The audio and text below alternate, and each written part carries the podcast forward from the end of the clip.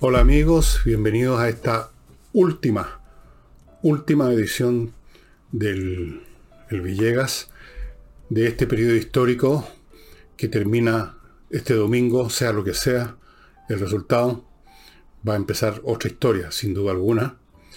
Y el sábado y el domingo, salvo que ocurra algo realmente, realmente extraordinario, fuera de lo común, voy a hacer los programas de siempre. El sábado algún tema de orden general y el domingo el programa con Álvaro Sala. No voy a cambiar mi rutina, salvo que aterricen los extraterrestres o que se inicie una guerra mundial o una cosa de ese tipo. Voy a mantener mi rutina. Así que este es el último programa de análisis, comentarios, etcétera, que hago. Eh, lo que haré después, dependiendo de qué suceda, no sé. No, no creo que siga haciendo el programa de la misma manera, porque hay un cansancio de ustedes y cansancio mío y es probable que el programa lo haga un poquito más, eh, menos política nacional y más política internacional o temas generales que ustedes quizás no ni siquiera conocen y que son muy interesantes, cosas que están ocurriendo en el mundo de la ciencia y la tecnología, por ejemplo, que van a cambiar este mundo, porque entérense que los cambios históricos en última instancia dependen de las nuevas tecnologías que generan nuevas maneras de producir, de distribuir, eventualmente nuevas ideas y valores. Pero esas cosas transcurren silenciosamente, no aparecen en los titulares, se desarrollan en los laboratorios privados o públicos, eventualmente empiezan a funcionar y cambian el mundo. Hay muchas cosas que están pasando en el campo de la agricultura, de las ciencias físico-matemáticas, en, fin, que, tal, vez vale la pena meter mano, yo no soy experto en ninguna de ellas, pero por lo menos puedo indicar dónde están los centros de interés y las cosas que están pasando. Tengo ese plan por el momento. Tal vez lo cambie, tal vez precisamente por lo que ocurra este domingo no, no pueda implementar eso y tenga que seguir más o menos en lo que he estado haciendo hasta ahora y que creo que ha tenido una buena recepción de parte de todos ustedes. Em, lo otro que les digo, es la última vez que se los digo, ya creo, es que hay que ir a votar. El país decidirá una cosa u otra, pero quiero que sea, todos debiéramos querer que sea mayoritario, que, mm, bueno, eso es un, tema problemático que lo voy a, a, considerar aquí hasta qué punto una constitución que supone un modo de convivencia para todos puede existir o no existir sobre la base de más o menos la mitad del país solamente es una cosa muy complicada, yo creo que no, tiene mucho sentido, pero así están las cosas. Eh, yo los invito a que si no todavía no se han metido al CERVEL a verificar, a constatar, les toma dos minutos, que eh, votan en tal parte y en tal mesa, háganlo ahora, hagan lo mismo para estas personas mayores que no tienen internet o que no se meten a internet o que se les arma un enredo, las personas que ustedes siempre han llevado las votaciones, revísenles pídanle su número de carnet y con eso, con eso nomás basta en el CERVEL para ver dónde se vota, en qué mesa, muy importante. Y ahora hemos visto, entrando ya en materia, en este último día, estoy grabando esto día jueves, me refiero a lo que ha ocurrido hoy día, lo que ocurrió ayer miércoles, etcétera, lo que ocurrió estos últimos días, esta semana. Y la temperatura, llamémosla callejera, volvió a crecer, hemos visto reaparecer con más fuerza a los llamados overoles blancos. Se produjo una, una pateadura literalmente en el suelo al hermano del presidente de la República, un señor que trabaja, eh, bueno, agarró pepa, parece que su currículum era muy bueno, y agarró pega en la Universidad de Chile como, no sé, un cargo de vocería o de relaciones públicas o algo de prensa, jefe de prensa creo, y le pegaron un, grupo de personas que fueron detenidas ya. Algunos de ellos tenían, por lo de siempre, antecedentes y ahí estaban, sin embargo, libres, dándose el gusto de pegarle a una persona. Em, y una serie de, de, hechos que elevan la temperatura. Y entre ellas, entre esas cosas, entre esos eventos que elevan la temperatura, hay que mencionar, por supuesto, las Declaraciones del señor Guillermo Tellier, que preside el Partido Comunista, quien en primera instancia llamó a la calle a los partidarios de la prueba a defender, a defender, como si estuviera bajo ataque, bajo ataque, digamos, el, supuesto triunfo de la prueba, que él asume, que él adelanta. A lo mejor tiene alguna información de que ya está todo listo, no sé. Por supuesto, eso produjo un escándalo, una reacción, porque decir salgan a las calles a defender es decir, estamos movilizando de nuevo nuestras hordas de orcos para que dejen la crema, con el pretexto que estamos defendiendo. ¿Defendiendo de qué? Es la pregunta que uno se hace. ¿Acaso la derecha, a la cual imputa toda clase de intención el señor Telier, ¿acaso la derecha tiene medios para torcer la votación si le fuera contraria? ¿Acaso es la derecha la que está en el gobierno la que tiene contacto con los organismos que tienen que ver con la elección? ¿Quién es el que podría intentar siquiera cambiar la votación? ¿Quién es el que quizás lo intentó? ¿Quiénes son los que tienen poder administrativo estatal? El propio Partido Comunista, que es el eje del gobierno, que es el amo del gobierno. Y sin embargo él le imputa a la derecha constituida por unos partidos que andan dando bote, con unos dirigentes bolsonudos, muchos de ellos, con una gente de derecha o de centro, que en general ha sido históricamente bastante pasiva, y se han dejado arrastrar, y se han dejado convencer, y se han dejado engañar, y se han dejado, digamos, pisotear y huevear, esa es la verdad. Esos son los que van a, a cambiar la votación si fuera contraria al rechazo, si fuera favorable al apruebo. ¿A quién se estaba refiriendo? Evidentemente que a nadie, porque no hay nadie que pueda, salvo el gobierno, torcer una votación. Entonces estaba claro que con ese pretexto el señor Tellier estaba movilizando a sus orcos. Luego, hoy, jueves que grabo, se echó para atrás y dijo una mentira, porque en eso, digamos, por aquí lo tengo anotado, dijo, no, no lo noté, pero me acuerdo afortunadamente. Dijo que no, no, no. Eh, no, no, no, no, no. Él dijo que yo pedí que la gente saliera a celebrar. Bueno, pues si dijo defender, no dijo celebrar. Son dos verbos que significan cosas muy distintas. Defender es salir en una postura de lucha a resistir un ataque. Celebrar es salir en una postura festiva a eso, a festejar un triunfo son cosas muy diferentes. No hay ninguna posibilidad de que hubo un problema con el verbo que eligió, que era parecido y por eso que ocupé este que podría prestarse interpretaciones. No, dijo claramente lo que dijo, pero ahora se da vuelta y dice, no, no, no, no, hombre, por Dios, yo dije que salgamos a la calle a celebrar. Pero no dejó de agregar después de que con la derecha teme lo peor. ¿Qué es lo que teme Telier? Y a la pasada, mencionando por supuesto siempre al eterno Satán, la derecha, la derecha y la violencia la derecha y la violencia y la derecha y la derecha, metió en el, en el, cuento, en esta, en esta ensalada que armó, metió al de la carrera, este gallo que se defendió con un puñete de alguien que lo estaba agrediendo, como además está documentado en un video. Ahí aparece claramente por qué tiró un puñete de la carrera, lo estaban atacando. Pero para el señor Telier, que dio el visto bueno para la emboscada a Pinochet, que le costó la vida, no a Pinochet, sino que a unos seis o siete eh, policías de la policía de investigación o de lo que fuera. Y quizás en que otros hechos, directo e indirectamente, el señor Telera ha dado el visto bueno, como él mismo lo dijo en su momento. Yo di el visto bueno. El señor Telier está escandalizado por el puñete de, de la carrera, fíjense ustedes. Y lo pone a ver si sirve de algo para amenizar, para eh, condimentar su tesis de que hay que defenderse de la derecha, que tiene tanto poder. Ustedes saben que está gobernando, está gobernando el Partido de Renovación Nacional en la moneda. Eh, los funcionarios de CERVEL son todos de, derecha. la moneda está repleta de derechistas. Entonces hay que defender de una posible manipulación del Estado de la derecha.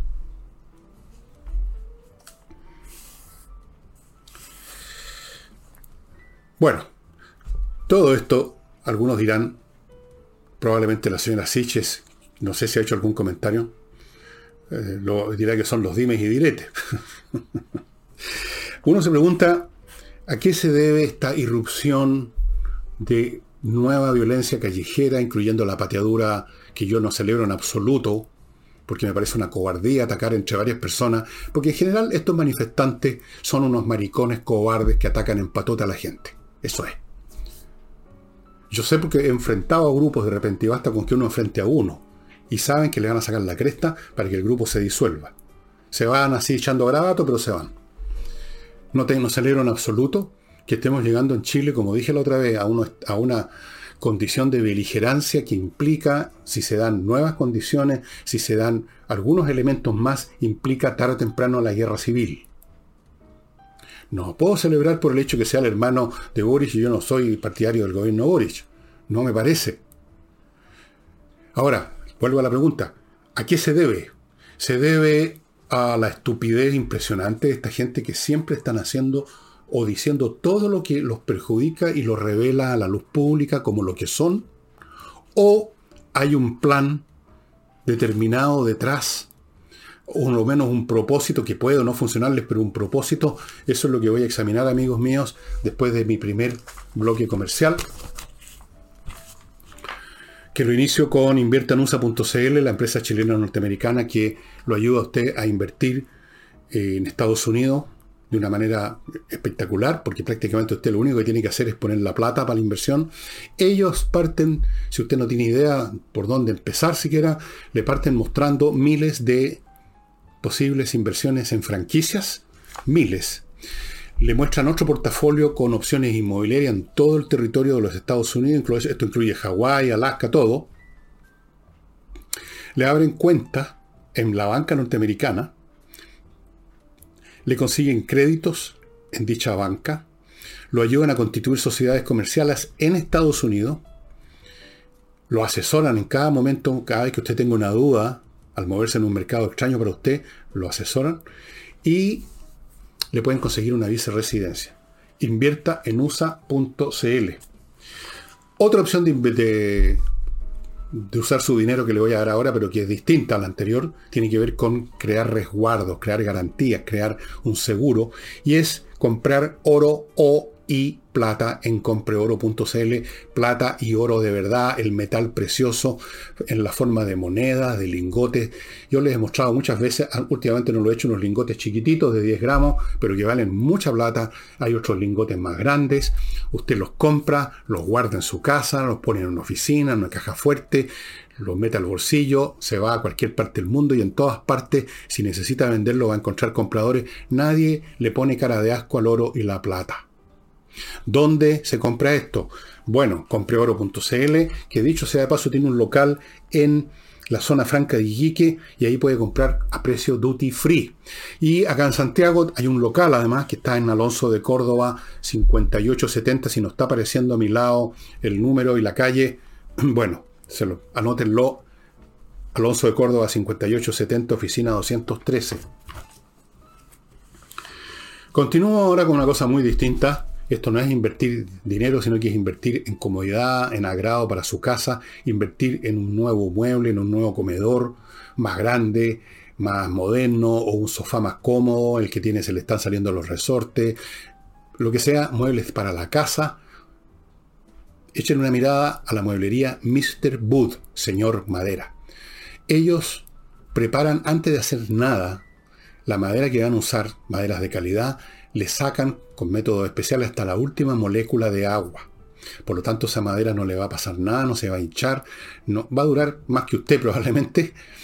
Y los muebles son muy bonitos, son muy interesantes. Ustedes están viendo uno en una foto, que lo encuentro muy bonito, pero hay muchísimos más. Entre a Mr. Wood, a la dirección que aparece ahí, y vaya vitrineando para ese mueble que está pensando cambiar de su casa, ese comedor que ya no le sirve, Mr. Wood, estimados amigos.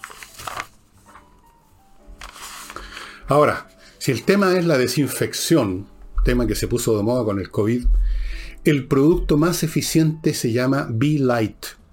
Es un producto hecho a partir de la electrólisis del agua que genera una serie de elementos, entre ellos el ácido hipocloroso, que tienen una doble virtud. Por un lado, destruyen todos, pero absolutamente todos los virus y bacterias que se topan con B-Light.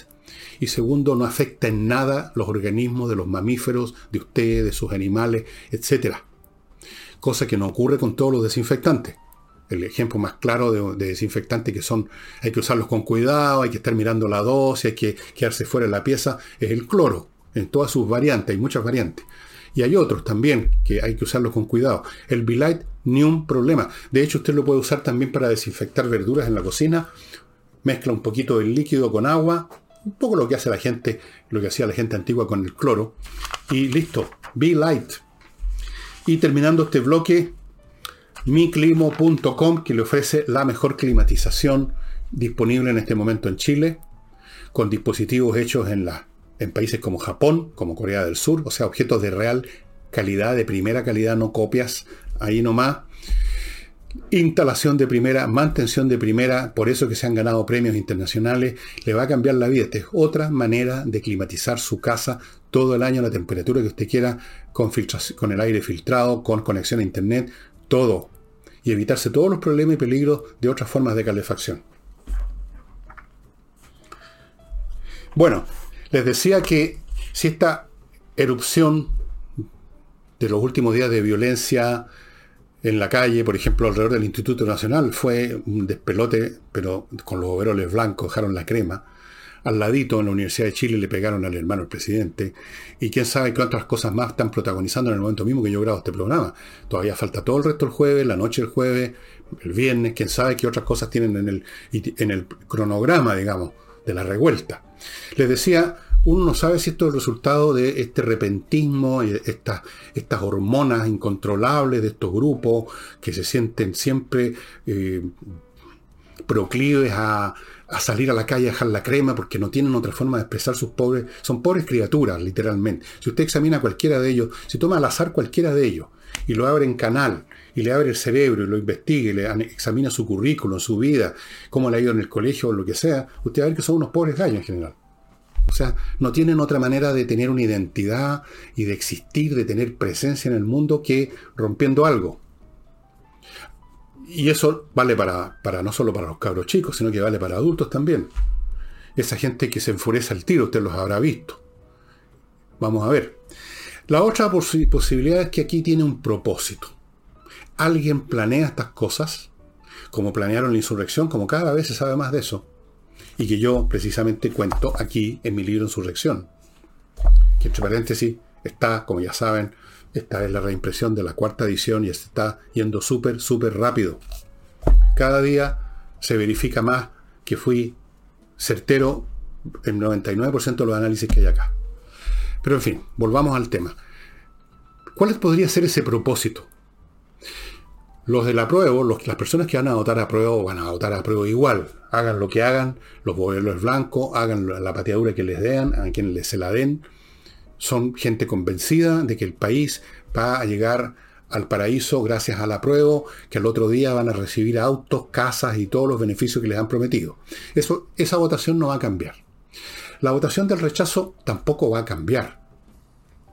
Tampoco va a cambiar. La gente que ya quiere rechazar todo esto ya conocen este tipo de eventos y si es esa la razón por la cual van a votar rechazo, si es por la violencia, ya han tenido muchísimo episodios anteriores y ya están más que convencidos. Entonces, ¿a quién podría estar apuntando esto? A los indecisos y a los cobardes. A los cobardes del rechazo, que son muchos. Son los mismos que votaron a prueba de hacer una nueva constitución eh, eh, con ese buenismo que es una manera de disfrazar la cobardía. Oye, yo soy de ustedes, yo voté por ustedes, así que no me toquen. Eh, otros creyendo que se estaban comprando la paz de ahora en adelante el tema de la paz y el tema de evitar la confrontación estuvo en la mente de muchos y esos muchos, entre los cuales hay bastantes indecisos, podrían ser convencidos de, del mismo argumento otra vez. No voten rechazo porque miren lo que pasa, ¿no? Miren lo que pasó el jueves, miren lo que pasó el viernes, miren lo que pasó el miércoles. O miren lo que va a pasar después. Imagínense lo que va a pasar después. Entonces es un argumento, entre comillas, para convencer a los cobardones, para reafirmarlos en su convicción equivocada de que una vez que le dan el sí de las niñas al apruebo, se acaba la violencia y empieza una nueva era de paz y felicidad. O para los indecisos, para que lleguen a la misma conclusión. Mejor votemos a prueba para que no nos jodan de ahora en adelante todos los días los niñitos, los overoles blancos, o los otros, las primeras líneas, o todo el mundo. Si hay un propósito, es ese.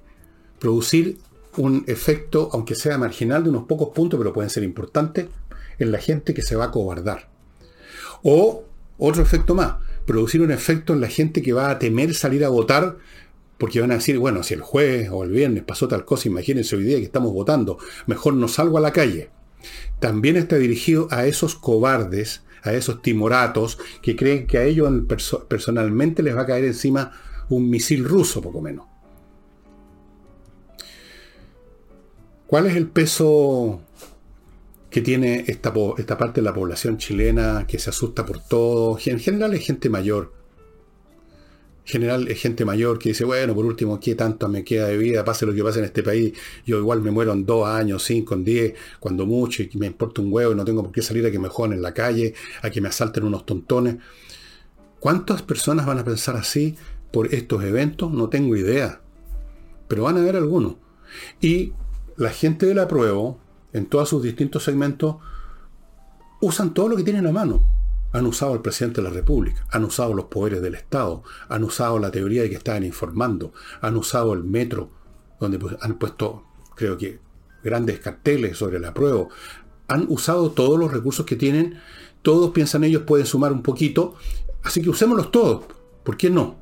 Usemos este también, metámosle miedo a la gente, metámosle cuco, que no vayan a votar algunos, o que voten a prueba otro, sumemos, sumemos con eso.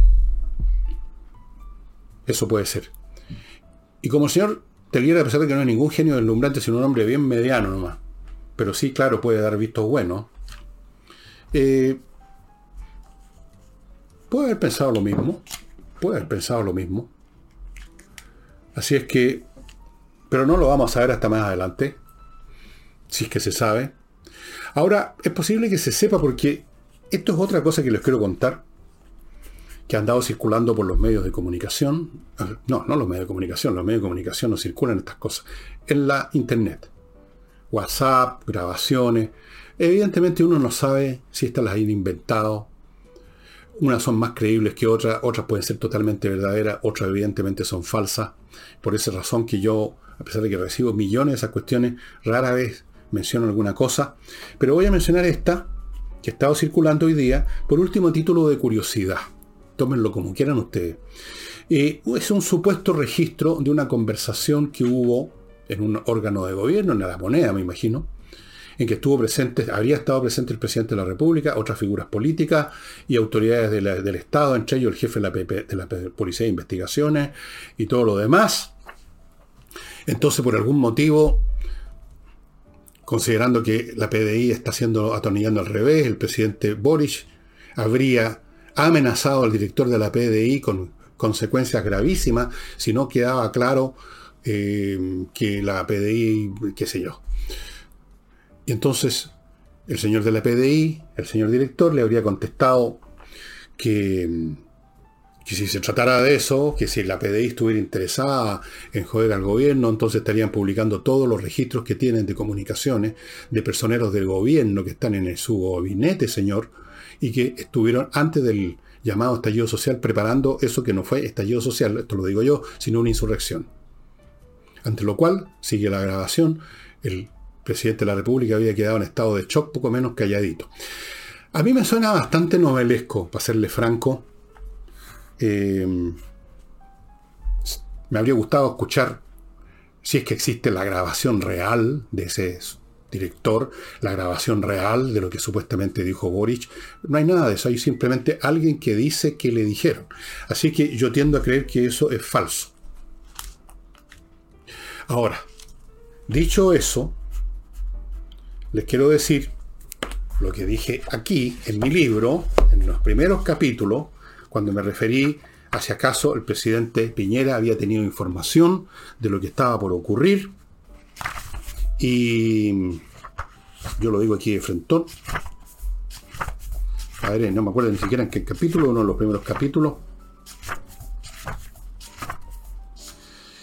Bueno, lo, digo, lo que digo, más o menos, es que habría sido informado de lo que yo estaba, yo que no soy nadie, que no tengo un aparato de inteligencia en, en mis manos, que soy un civil, incluso me muevo menos que probablemente todos ustedes, pero haciendo uso de una cosa que se llama deducción, inducción y unir con una línea los puntos llegué a la conclusión que ha sido ratificada de que esta cosa está absolutamente organizada y que necesariamente el presidente Piñera habría recibido información y de hecho recibí yo información de alguien de por ahí, de que sí la recibió, de que se venía esto.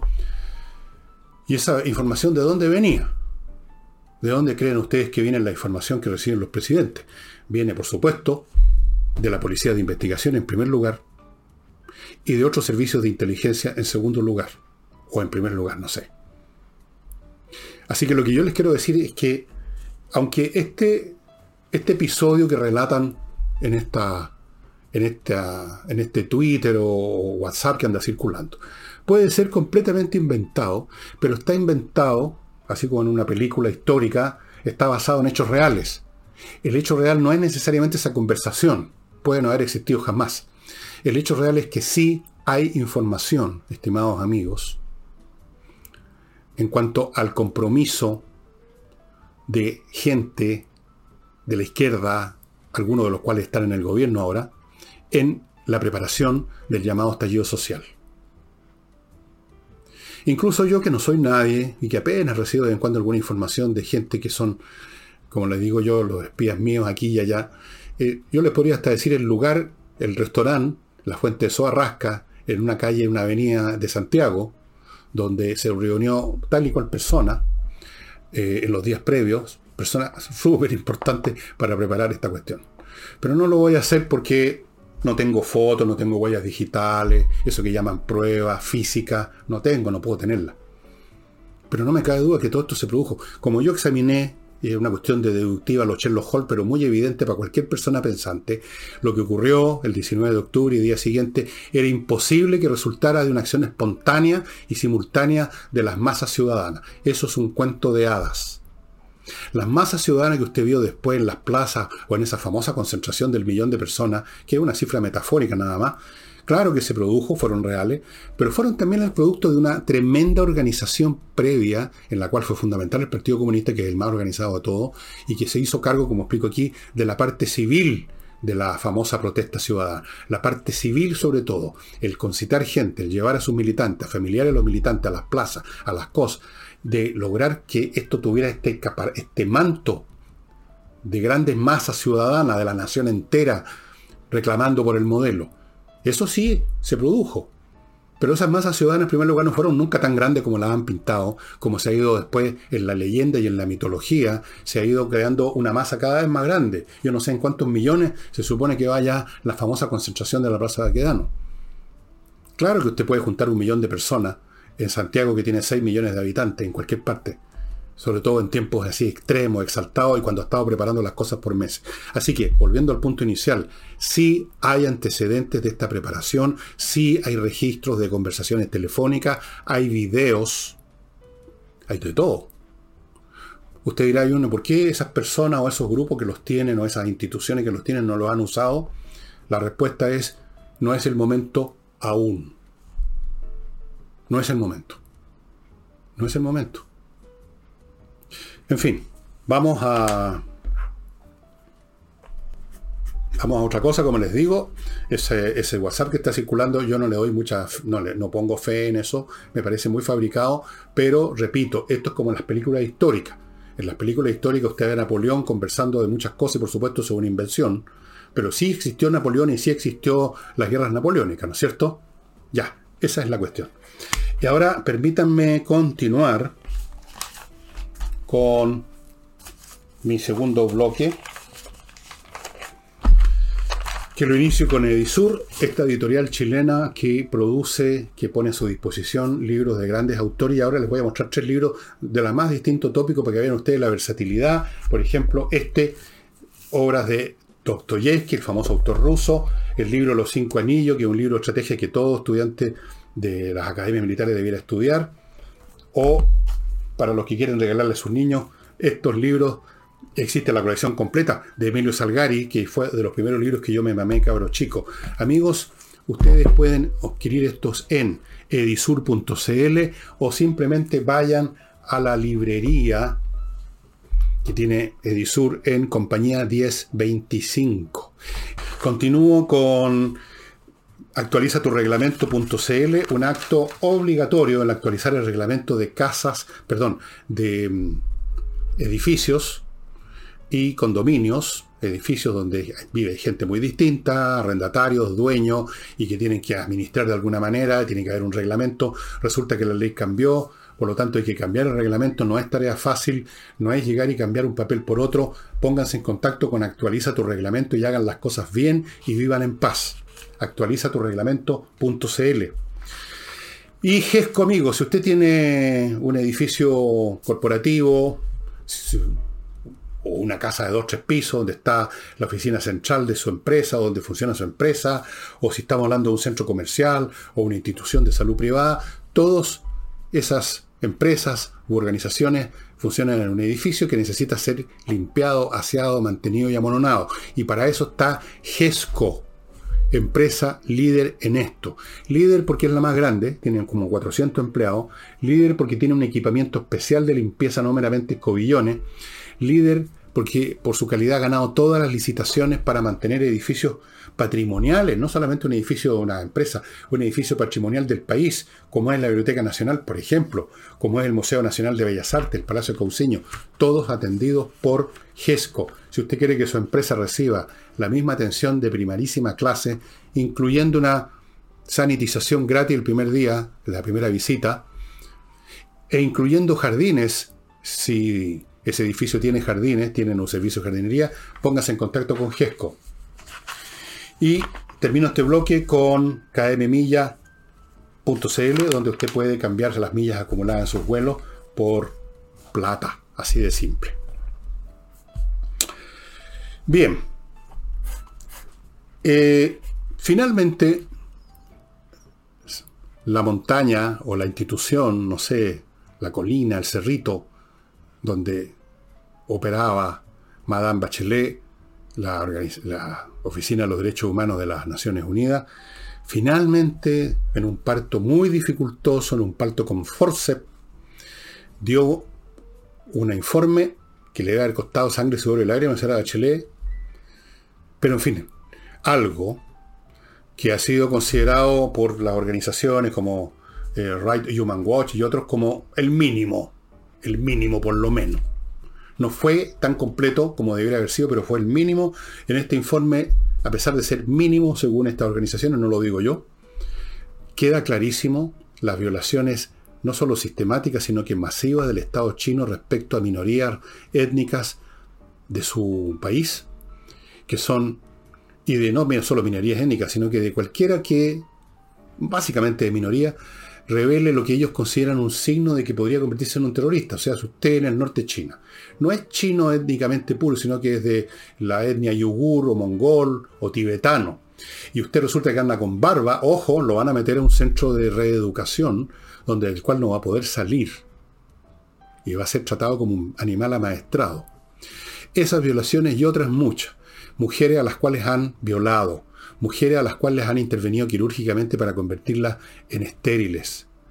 Miles de relatos como este que ellos recibieron. El cuadro es muy, pero muy oscuro a pesar de ser mínimo. Yo no sé si se hizo un intento de que fuera mínimo o la información que recibiera no dio para más que eso, pero aún así el informe es lapidario. Naturalmente el Estado chino dice que todo es mentira. Claro, ¿qué iban a decir? Todo es mentira. Ellos no están haciendo nada todo eso. Los centros de reeducación son mejores que la universidad, qué sé yo, que el tecnológico de Massachusetts, que no hay violaciones de nada, que todo se respeta. Quedó muy muy complicada Madame Bachelet porque ella es comunista, seguramente tiene una cercanía espiritual con Jinping y con todos los líderes comunistas que hay en este mundo, porque todavía quedan, aquí, a pesar de que no haya comunismo, quedan comunistas, pero ya no queda alternativa porque además ella no se manda sola, o sea, a pesar de todo, a pesar de todo, una organización tiene otras personas, otras fuerzas están empujando por dentro y por fuera, y hay un límite a lo que puede hacer la persona que dirige, y finalmente tú hoy uno ve la expresión dolida y retorcida de la cara de Bachelet mientras está dándose el informe, y ahí uno comprende que ella no se sintió para nada cómoda con esta cuestión. No se sintió en que tuviera que hacerlo, y no se sintió con el no se sintió cómoda con el resultado, y no se siente cómoda pensando en cuáles van a ser las consecuencias para ella porque los comunistas no perdonan. Vamos a ver, vamos a ver qué pasa. Y déjeme hacer una adivinanza para el día lunes 5 de septiembre, si gana el rechazo. Que debiera ganar si usted va a votar si todos van a votar, si no se dejan asustar por el señor Tellier y, su, y sus defensores, entre comillas, que son los orcos, si ustedes no se dejan asustar, va a ganar el rechazo porque eso es lo que indican las matemáticas. No es una cuestión de gustos míos o no, por supuesto, yo quiero que gane el rechazo, pero yo, si estuviera estadísticamente ganando la prueba, lo diría. La, la realidad, la realidad nomás. Bueno, ¿qué va a decir en ese caso el presidente Boric el 5 de septiembre. ¿Cuál va a ser? O, el mismo 4 en la noche. Ya debe tener preparado ya eso. Seguro que sí. Yo les puedo apostar mis viñedos en Francia y mis minas de oro y de diamantes en Sudáfrica que va a sacar un discurso de unidad. O sea, la típica. Usted no puede ganarle al adversario, entonces por lo menos trata de disminuir su triunfo abrazando con el abrazo del oso. Esto como los boxeadores que le sacan la cresta y termina el combate y se abrazan al que los ha vencido. Va a tratar de hablar de unidad, o sea, de igualar las cosas, de tratar de generar una sensación de que aquí no ha vencido un bando sobre el otro, sino que este es un tema de unidad, que tenemos que juntarnos. Ese va a ser el discurso de él. Va a llamar al diálogo. Ustedes recordarán al señor Stingo, uno de los personajes más desorbitados de la izquierda, que en algún momento, cuando estaban con todo el, entusiasmo de que se sentían victoriosos, habían llegado a la convención constitucional con la mayoría, toda esta gente que salió no se sabe dónde, y estaban, venían a cambiar Chile, y como dijo en alguna reunión, en alguna entrevista o en algún programa, que van a tener que hacernos caso nomás, o sea, van a tener que, nosotros somos los que ganamos, pues, así que, se cuestiones. Bueno, ahora van a estar en el discurso del diálogo y de la unidad, acuérdense la unidad porque somos todos chilenos. Ahora,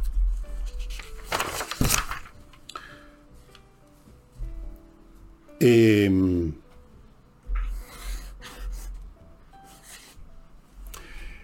ese discurso, ese llamamiento que haga Boris y quizás otros más de su gabinete, no sé.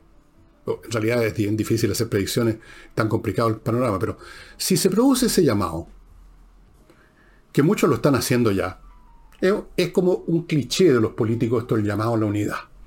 Es como los llamamientos del Papa o de los curas cuando dicen todos somos hermanos en Cristo, cosas como esas que no significan nada y que no tienen ninguna consecuencia práctica, que son una frase para salir del paso. Un llamado a la unidad, o sea, un llamado a, que, a desperfilar al, al lado vencedor porque ahora estamos todos unidos otra vez. Bien, a pesar de que el propósito de ese llamado es intentar disminuir la derrota, derrota de la cual el propio gobierno es culpable parcialmente, porque la derrota va a ser por lo mala que era la proposición, pero también por la manera como se ha comportado el gobierno y porque el propio gobierno se asoció a esa opción. En fin, eh, a pesar de todo eso, a pesar de que va a ser un llamamiento interesado, yo de acuerdo a lo que me dice el raciocinio, tengo que aceptar el hecho de que va a ser necesario, no sé si la unidad, no sé si usar esa palabra, va a ser necesario que los políticos, que el país, si es posible, genere alguna clase de acuerdo, porque si no vamos a la guerra civil. Porque saben una cosa, si el rechazo gana por unos pocos puntos, o si gana la prueba por unos pocos puntos, o incluso si el rechazo gana por 10 puntos, que podría ser una de las probabilidades, o quizás por más.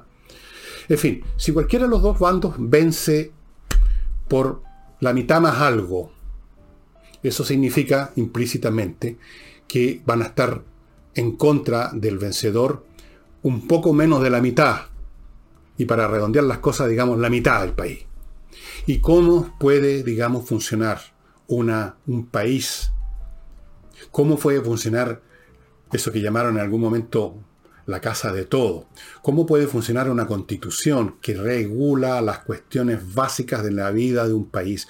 ¿Cómo puede funcionar si la mitad del país está en contra, díganme ustedes? ¿Es viable política psicológicamente eso? Una casa dividida a ese grado y con el furor con que las cosas han sido llevadas, primero por la izquierda que inició la violencia, que iniciaron, que se inició en la macrozona sur, que se inició con las primeras líneas, que lo en la Plaza Baquiano, que todo y que siguió ahora, pero que a su vez ha tenido y está empezando a tener la violencia de la reacción, de la gente que reacciona ante esto y que ya está cabreada de ser pisoteada, violencia por una razón o por otra, pero violencia al fin y al cabo, no importa el adjetivo. ¿Ustedes creen que un país puede funcionar así? No. Algún acuerdo va a tener que hacerse. Y esto significa que si gana el rechazo, aunque la constitución que nos rige ahora no, tenga, no tuviera ningún problema, yo creo que prácticamente tiene muy pocos problemas. se la satanizó, pero no. Pero aunque así sea, miren que yo trato de ser objetivo, el hecho es que no va a poder funcionarse con esa constitución. Porque ya hay por lo menos una mitad o más, porque también hay muchos en el rechazo, que piensan que no, que no, no, no, no, no, no, hay que cambiarla hay que modificarla, hay que mejorarla, como sea que lo digan.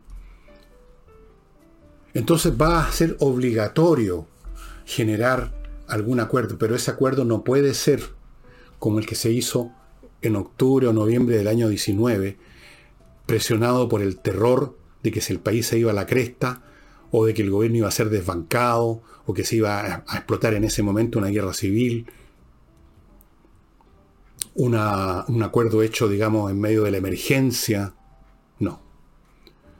Esto tiene que ser un acuerdo que permita que redactemos una constitución que no sea el fruto de personajes como los que vimos en la convención, que en el mejor de los casos, dejando de lado a los ignorantes y a los brutos que estaban ahí, en el mejor de los casos representativo de una fracción minoritaria del país, incluso dentro de la izquierda. Porque mucha gente de la izquierda, especialmente en el PPD y en el Partido Socialista, no están contestes con esa constitución, con el tema indigenista, con las autonomías judiciales, todas esas cosas. Entonces, no podemos repetirnos como quizás quisiera el señor presidente, repetirnos el plato con la misma mecánica de otra vez una elección trucha para que otra vez los que saben organizar estas elecciones pongan a sus rojas Bader de turno. No, va a tener que hacer otra cosa y ahí se necesita un poquito de creatividad, mercancía que escasea mucho en todos los ámbitos de la vida y especialmente en los políticos. Pero va a tener que hacerse el esfuerzo de generar de una manera que por lo menos asegure algo más de consenso, algo más de racionalidad, o lo contrario, este país, por un camino o por otro, se va al enfrentamiento civil. Ya hemos pasado por eso. Pasamos por eso el 73. Estuvimos a punto de pasar por eso a mediados de los años 30. Pasamos por eso en 1891. Y si ustedes se van para atrás, en el siglo XIX hubo dos o tres, dos guerras civiles de Frentón y otra que casi lo fue sin mencionar y sin sumar en el paquete los muchos conflictos desgarradores que dificultaron la formación de nuestra nación, de nuestro Estado. Recuérdense lo que le pasó a Portales, en fin, lean, relean la historia de Chile. La historia, no la historia secreta, la historia de Chile va a ser necesario alguna clase de arreglo, de acuerdo, de compromiso, digamos la palabra que tanto disgusta a los puristas, compromiso, y la política no es otra cosa que compromisos. Porque si se trata de imponer puramente el punto de vista de uno, no estamos en presencia de la política, estamos en presencia de la guerra civil, en que efectivamente un bando le gana al otro y le impone su visión. Permítame continuar ahora, amigos. Sí. Con lifebalancechile.com que es una empresa que va a su domicilio a hablar con usted, a medir su cuerpo con toda clase de instrumental y con eso y solo con eso finalmente le da una guía alimenticia para usted, específicamente para usted, no una dieta salida de la imaginación de una niñita de un matinal, sino que hecha para usted, científicamente lifebalancechile.com. Le van a entregar además un número telefónico que usted va a poder consultar a cualquier hora del día, todos los días, para cualquier duda que tenga. lifebalancechile.com es la manera de realmente ponerse al día en términos de su peso, de su estado físico, pero siguiendo una dieta hecha para usted. Y yo no la voy a usar la palabra dieta porque no, es una guía alimenticia en realidad. Continúo con notariospress.cl, que es la manera más rápida de sacar un papel notarial, amigo, sin que se instale usted horas lateándose y aburriéndose y perdiendo el tiempo en una notaría. Eh, en vez de hacer eso, entra al computador, notariospress.cl, prácticamente queda el, asunto liquidado. todo lo que tienen que hacer ustedes después ir a buscar el papel listo en la notaría, cosa de minuto. Ir, retirar y mandarse cambiar. Sigo con SMF, las soluciones Masterfloor, SMF Soluciones Masterfloor, una pyme chilena que está funcionando desde el 2001, entregando productos especializados y de primera calidad para la mantención de pisos de todo tipo, incluyendo la alfombra, que es parte del piso y que no, no queda bien si no se usa un producto especial como lo que ellos tienen. Pisos de madera flotante, parquet normales, pisos de piedra pizarra, hay para todo, para dejarlos bien, para mantenerlos bien, para dejarlos más bonitos. Amigos, SMF y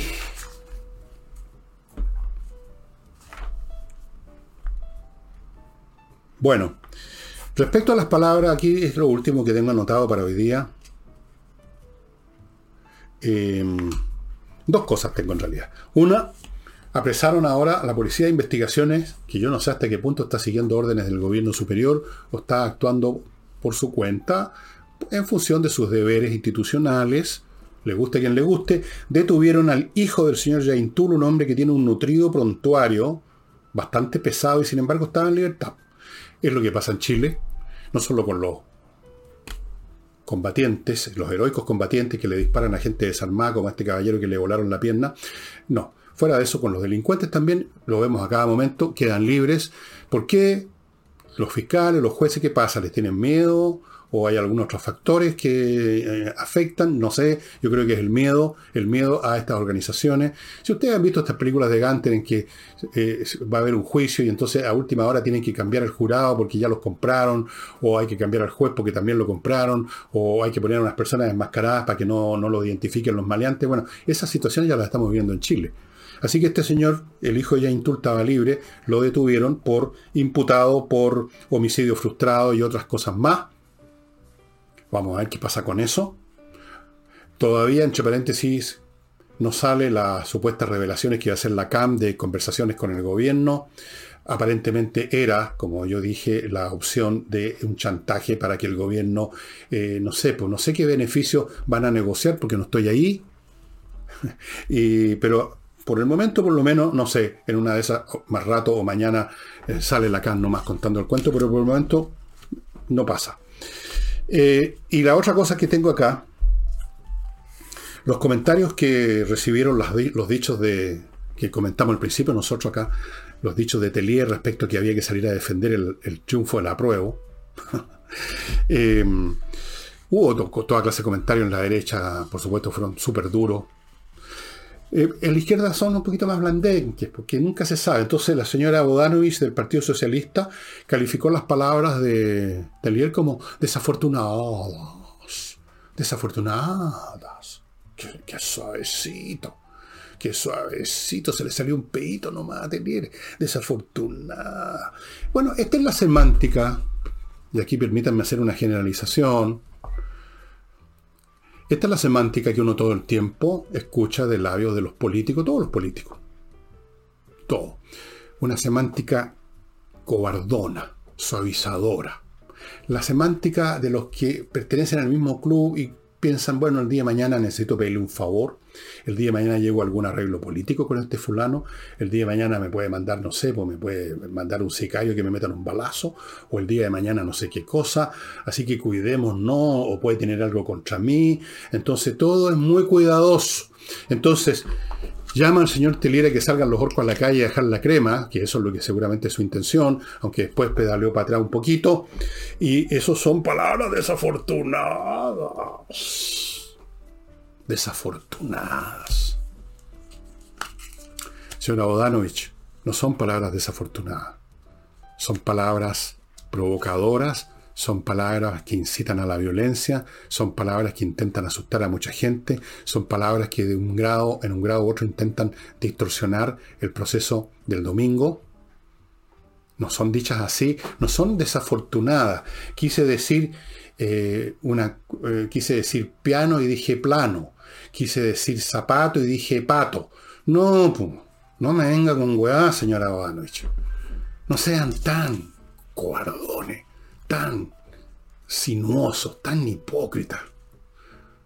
Y esto no es una acusación contra la señora Bodano, esto es una imputación que le hago a todos, por igual. Creo que todos, incluyendo desde luego gente de la derecha, de la izquierda, de todos los sectores, son así. Y eso es uno entre los muchos elementos que tienen a la gente hasta la coronilla. Y esa es una de las razones por las cuales, fíjense ustedes, fue elegido Bolsonaro en Brasil, que ahora tanto lo ven y probablemente lo van a derrotar, el Lula, el guatón guachuchero. Pero el Bolsonaro, pese a los muchos defectos que algunos le pueden imputar, tiene esa virtud que dice las cosas tal como las piensa. Uno sabe que tenerse con Bolsonaro, con estos, chilenos, buenos para la. O, para decir, no que la constitución es como la pelota, que es ruinosa, que nos lleva a la guerra, sino que decir, bueno, hay algunos problemas con la constitución, como dijo Jorge Burgo en la entrevista que le hizo mi amiga Nicole Rodríguez. Eh, hay, cosas que... pero no, esa no es la manera de hablar, y menos en estos tiempos. No. Pero en fin, así son, no tienen remedio, el animal político es así y no tiene vuelta.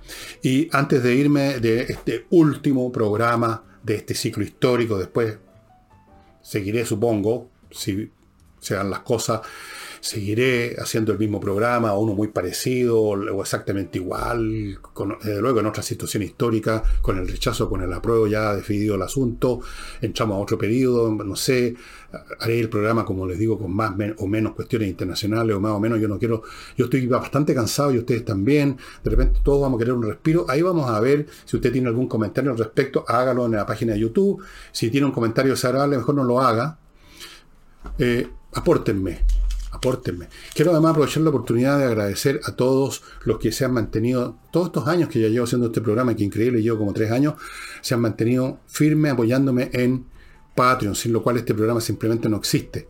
Lo mismo las personas que están en Flow, la misma cosa, es la misma, la misma colaboración. Eh, por supuesto, los, los eh, los sponsors, los, establecimientos comerciales que hacen publicidad aquí también son fundamentales, pero primero que nada son ustedes los que ven este programa, los que mantienen las visitas, los que colaboran, los que colaboran en, Patreon, con lo que sea, es lo que hace posible este programa. Quiero agradecerle, pase lo que pase, eso no cambia. Y ahora el libro, el último libro que les recomiendo de esta, a propósito de revueltas, de revoluciones y cuestiones, este es otro libro de este gran historiador marxista que yo conocí personalmente que tengo un libro firmado por él y conversamos un ratito, no mucho, pero algo.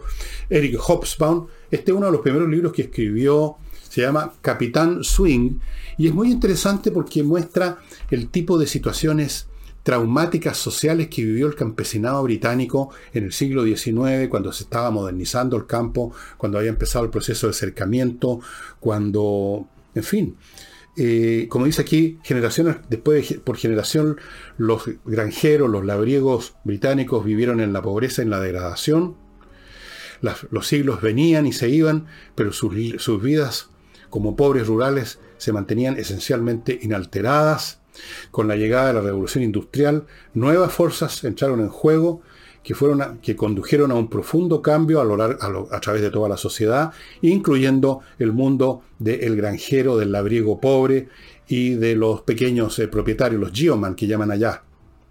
Mientras el capitalismo penetraba aún más profundamente en el campo, las tensiones alcanzaron un punto de ruptura y desde 1830 la Inglaterra rural fue sacudida por una serie de levantamientos conocidos como los Swing, de ahí el título del libro Captain Swing. Hubo insurrecciones, revueltas en todos los condados del sur y del este de Inglaterra, se rompió maquinaria, fueron puestos en llamas edificios agrícolas y este libro es una historia de esos de esas revueltas, de la gente que lo hizo y qué pasó finalmente, qué fue de ellos. Es la historia de los pobres del campo inglés y de sus vidas sin huellas. Es un libro muy interesante porque aquí está toda la mecánica de lo que realmente es un estallido social.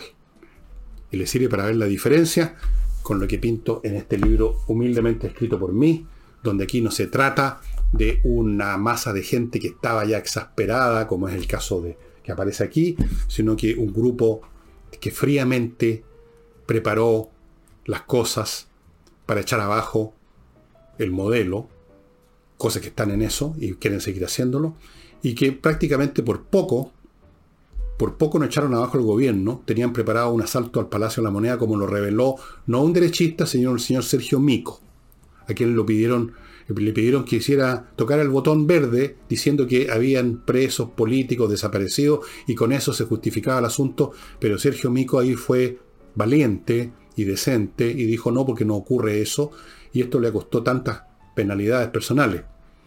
Bien, aquí van a ver la diferencia entre un estallido social que son estos de aquí. Y si ustedes han leído el libro van a ver la diferencia con lo que ocurrió acá.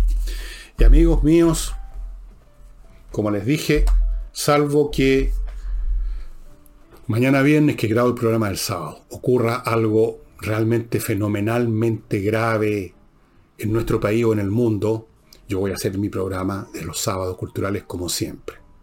Y lo mismo el domingo con Álvaro Sala. Por supuesto, si pasa algo así, yo voy a hacer un programa distinto. Espero que no. Y el lunes, supongo, supongo, yo no sé si voy a salir el lunes con un programa o voy a darme el lunes más la, tarde y la noche el domingo para, para pensar todo lo, que haya sucedido, pensarlo lo más que pueda. Eh, salir de inmediato, no sé si lo haré. Eh, quizás sí lo haga de todas maneras. Voy a hacer las dos cosas en definitiva, puesto que voy a tener todo el tiempo del mundo después para ir analizando lo que sucedió el domingo. Les deseo mucha suerte, les deseo que sean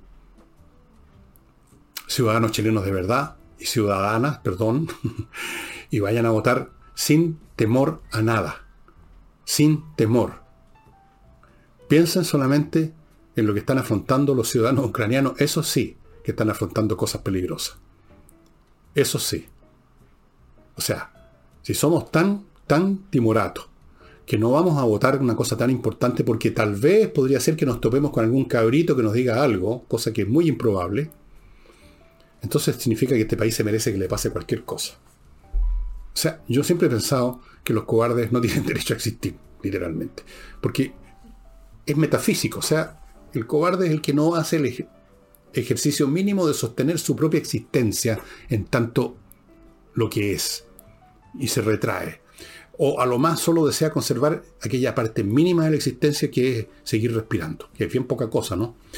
Ya, estimados amigos, a ver qué pasa hoy día, mañana viernes, y por lo tanto qué clase de programa hago el sábado. Pero en fin, muchas gracias por todo y nos estamos viendo.